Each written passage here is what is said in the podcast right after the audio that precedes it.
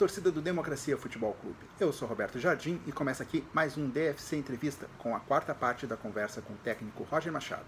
Confere aí o papo. Bom, agora a gente vai então com uma, uma, uma questão um pouco mais uh, delicada. Já, já, chegou a falar ali, né, que andou lendo o, o Casa Grande Senzala e coisa assim, né?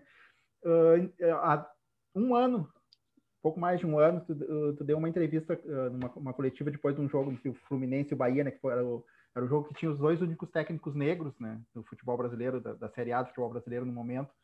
Uh, deu uma entrevista que marcou, né? Ficou assim, foi uma entrevista muito forte. O comentário, né, o Brasil inteiro, eu acho que semanas falando daquilo, né? Depois que fosse foi requisitado para outras entrevistas, entrevistas eu tentei desde lá, eu estou tentando te entrevistar, só consegui agora. é.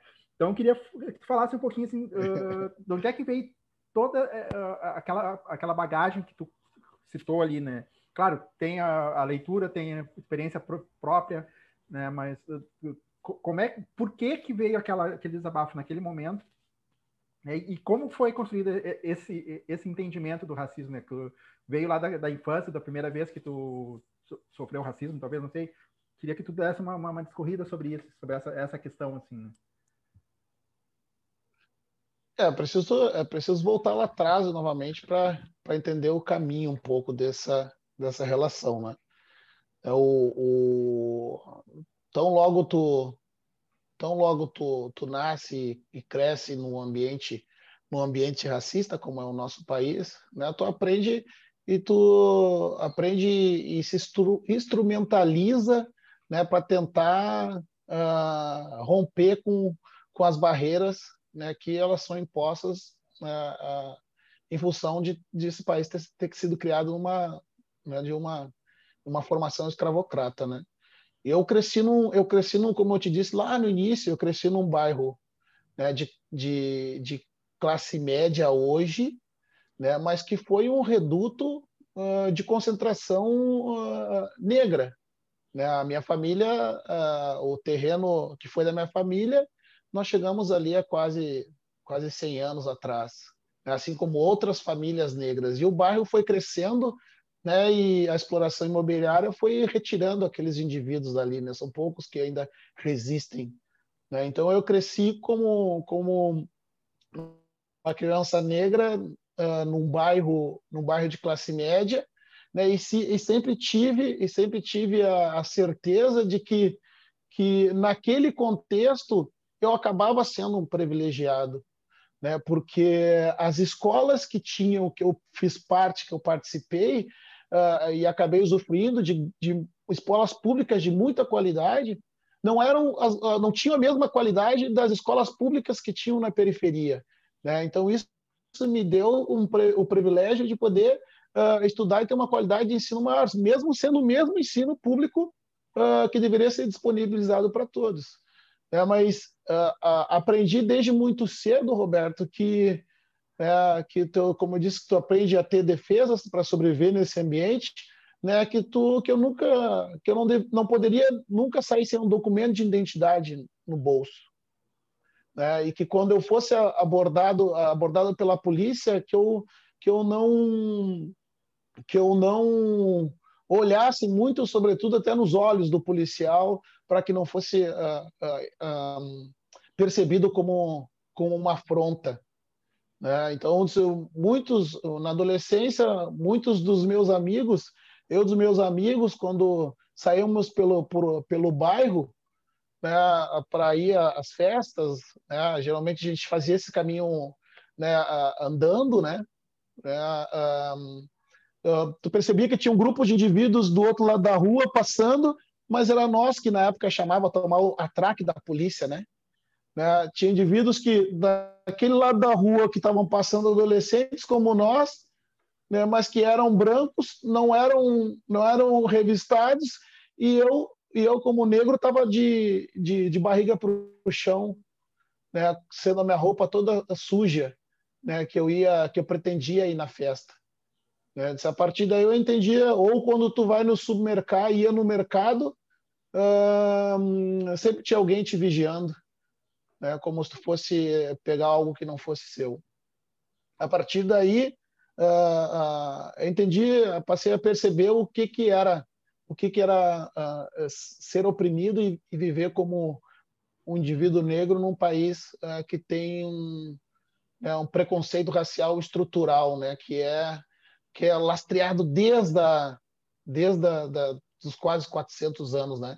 É estrutural porque ele ele persiste até hoje, né? Mas no meio do caminho teve o Japão e no Japão eu percebi que tinha uma coisa muito errada no Brasil relacionada à minha cor, Roberto.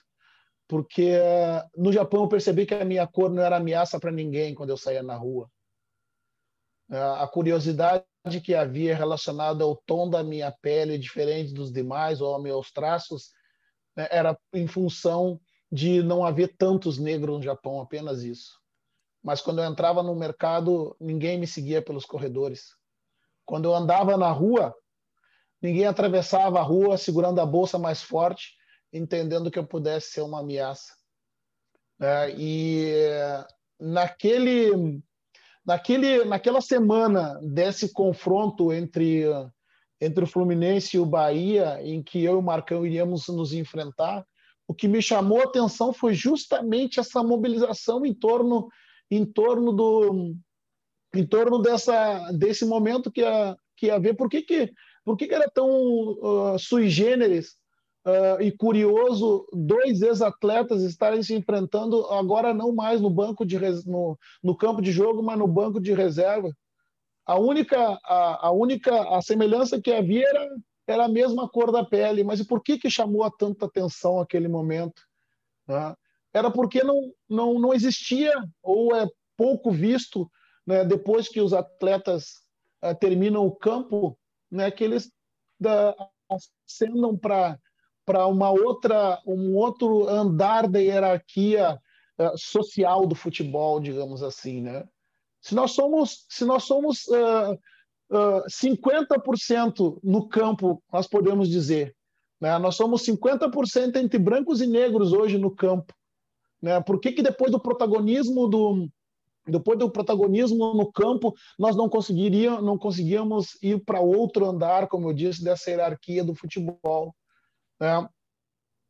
Ah, alguns, alguns ainda ah, poder, poderiam entender que isso é uma questão só de só de é uma questão social econômica, né? Porque hoje os cursos de futebol hoje são caros e talvez esses indivíduos não consigam pagar, né? mas não é verdade. O futebol, o filtro do futebol e essa hierarquia, para mim, ela mostra com, com muita, com muita a, a, transparência. Né? É só você perceber, porque ao nível do campo, uh, para quem está no alto da hierarquia, lá no topo, a elite do, do, do poder, quando olha lá em cima, nós todos somos pretos. Brancos e pretos, nós somos pretos porque nós uh, substancialmente viemos da mesma, se não somos da mesma cor, viemos da mesma classe social.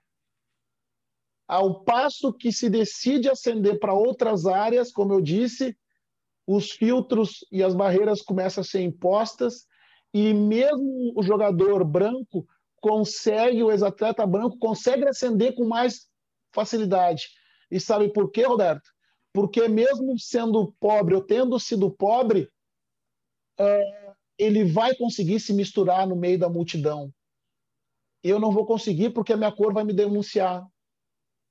Né? Então, mesmo tendo, mesmo tendo adquirido esses, esses simbol, simbolismos, esses, uh, objetivos e subjetivos que o futebol te proporciona, maior ascensão social, mobilidade em função, em função da tua habilidade com a bola nos pés. Novamente, quando tu esse induto que tu recebe quando tu faz bem o jogo de futebol, ele vai ser retirado depois. É, e a declaração naquele momento, né, ela foi justamente, hum, para mim também foi, foi uma, uma surpresa as pessoas estarem se admirando né, daquela, naquela ocasião por dois ex-atletas estarem se enfrentando no banco de reservas. Né? E hum, isso ficou muito claro para mim, né? porque a gente nunca falou a respeito disso. Né? O racismo no Brasil ele é velado, ele é silencioso. Né? As pessoas têm uma gera muita confusão nas pessoas porque a, a gente costuma comparar com o racismo que aconteceu nos Estados Unidos ou na África do Sul, onde houve segregação racial através das leis, né? E aqui no, no, no Brasil nós tivemos um, um racismo de intimidade, como a literatura costuma chamar, né? um racismo que uh, ludibria a percepção das pessoas porque houve uma convivência muito maior entre brancos e negros. Né? Mas uh, os afetos não impedem uh, e não impediram a hierarquia né? e o privilégio e o poder que o racismo acaba por mostrar com as suas armas. É, e um, uh, o que eu falei naquela ocasião, eu tenho repetido com frequência, que se a gente não, não, não visitar essa história e não entender, entender por que, que nós temos essa, essa desigualdade no Brasil, e essa desigualdade ela tem cor. É, Lélia, Lélia, Lélia Gonçalves, que é uma, que é uma uh, socióloga e estudiosa do, do, racismo brasileiro, ela fala, Roberto, que, que hum, a cor ela explica a desigualdade entre classes e intraclasses. É, porque assim como assim como o dono da empresa, o dono da empresa no bairro Nobre é branco, o, o dono do, do comércio na periferia também é branco. É, e isso uh, esse letramento cultural, na verdade, de uma história que ela nunca foi contada, né? O negro sempre foi, foi quando foi contada, foi contada como objeto, né? E, e de uma, uma, história que ela, ela teve início dentro de um navio negreiro na vinda para o Brasil, uhum. né? E na distribuição pelas Américas, né? Como se antes disso o, o negro não tivesse história para ser contada. Né? E esse projeto ele perdura até hoje. Ele tem muitas semelhanças, Roberto, com o que a gente vive hoje. Uhum. Se tu uhum. pegar as, as leis da, da época da escravidão, algumas delas elas ainda são vigentes, na, na, não na Constituição brasileira, né, mas na prática do Brasil, né, de uma forma diferente e um pouco mais dissimulada. A partir dessa, dessa questão do teu posicionamento contra o racismo, né, que não deixa de ser um posicionamento político, né? No, no Brasil costuma-se falar que futebol e política não, não se misturam. Tem, tem, jornalistas esportivos que defendem isso, né? Tem outros que, que são completamente contrários, mas uh, tu não teme, ou tu não temeu quando tu falou isso e ao longo desse, desse ano que passou, uh, alguma, alguma repercussão negativa na tua carreira, sei lá, uh, falta de interesse de contratação, coisa assim, por causa desse, desse teu posicionamento? Não, temor não, mas evidentemente que essa avaliação ela foi percebida uh, por muitos, inclusive, inclusive teve um jornalista né, gaúcho que fez uma uma uma, das, uma coluna depois que eu saí do, do meu último emprego, que foi o Bahia, uhum. que ele percebeu um, um frenesi nas redes sociais é, de quando eu fui demitido, é, muitas, muitas pessoas é, comemorando a minha saída, né? É, e é, justamente pelo, minha, pelo meu posicionamento né, político. Uhum. Né? depois do meu depois do meu do meu posicionamento né, na, na, entrevista lá com o Marcão né, nos momentos que a gente que a gente perdia né, havia assim nas redes sociais todo tipo de manifestação, né? E muitas e muitas delas uh, atribuindo atribuindo o meu insucesso ao meu a minha postura mais política como se eu tivesse prestado atenção mais em uma coisa e não e menos em futebol, né? Uhum. Porque eu teria desviado meu desviado meu foco. Né? Mas confesso que isso não não me preocupa uh, do ponto de vista da questão das oportunidades. É, o que me preocupa é, é, hoje essa polaridade que a gente tem e a intolerância com o contraditório. Uhum. Né? Isso sim me preocupa. Né? Agora, com relação à a, a, a, política, viver fazer política, né, Roberto? E eu não estou falando, não estamos falando de política partidária. Né? Estou falando né, dessa, das convenções e, da, e das, das discussões sociais que nós precisamos abordar. E, e para mim, o futebol sempre foi um, um, uma ferramenta importante e muito usada como ferramenta de transformação. Né? Uhum. E do alto desse, desse palco, aqueles que têm a visibilidade, se desejam, obviamente, né? acho que tem o dever de, tem o dever de quando, quando solicitado, uh, poder co contribuir de alguma forma. Uhum. Uh, eu ter vivido na Bahia uh, quase dois anos me empoderaram muito.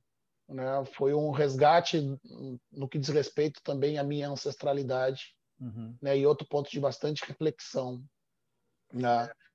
E aos 45 anos, já não há tanto espaço na minha vida para preocupações uh, sobre se o, o, sistema vai validar ou não as minhas opiniões, né, Alberto? É, mas não tenha dúvida que há represálias. Sim. Há represálias. Né? Não é à toa que muitos atletas, muitas vezes, evitam manifestações mais polêmicas, justamente né, para não se indispor ou para não sofrer o revide do sistema. Sim, sim. Uh, lendo a história do, do, do Lilian Thuram, né, que foi campeão do mundo com a, com a, França, que tem um engajamento na, na luta contra o racismo, né, tem uma fundação né, que ele criou para lutar o racismo. Uh, uma vez, quando ele era jogador ainda, em 2001, ele se recusou a ir jogar na Lazio por, por uma questão política. Porque a Lazio tem um, uma ligação com o fascismo italiano histórica, né? Era, era o time do Mussolini e tal, e ele disse que ele não jogaria lá por causa disso se acontecesse alguma vez na tua vida de, de algum clube, dirigente, coisa assim, politicamente ligado a alguma coisa que tu não, tipo, sei lá, alguém de um, alguém que já, já, já fez declarações racistas, que erra, né, não tem medo de falar que é racista e tal, te chamasse para trabalhar no clube dele, tu aceitaria? Como é que seria esse tipo de coisa assim, para ti? Então, da mesma, da mesma forma de todas as minhas escolhas na vida, e a gente é produto das escolhas, né, Roberto? Todas elas tiveram, em alguma medida, né, uma questão política envolvendo. Uhum. Ah, então, uh, naturalmente, uh, uh, a minha ética construída ao longo dos 45 anos né, me faria rever, rever muitas opções né, que fossem contrárias ao que eu acredito. Uhum. E como eu disse, aos 45 anos eu, eu acredito ter um, um estofo pessoal é, que me permite tomar decisões nas, na, na direção da, das questões que eu acredito.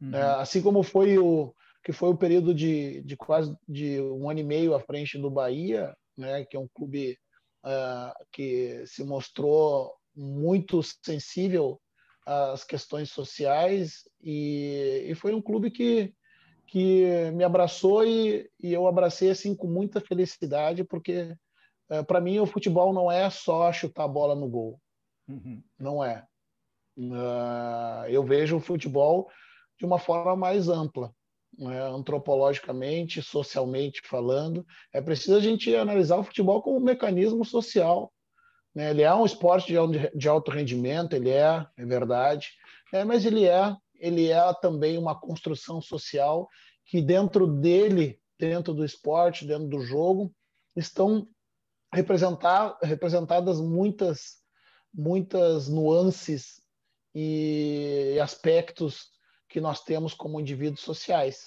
Né? E isso, não tenha dúvida, a gente precisa levar em consideração na hora de tomar as decisões.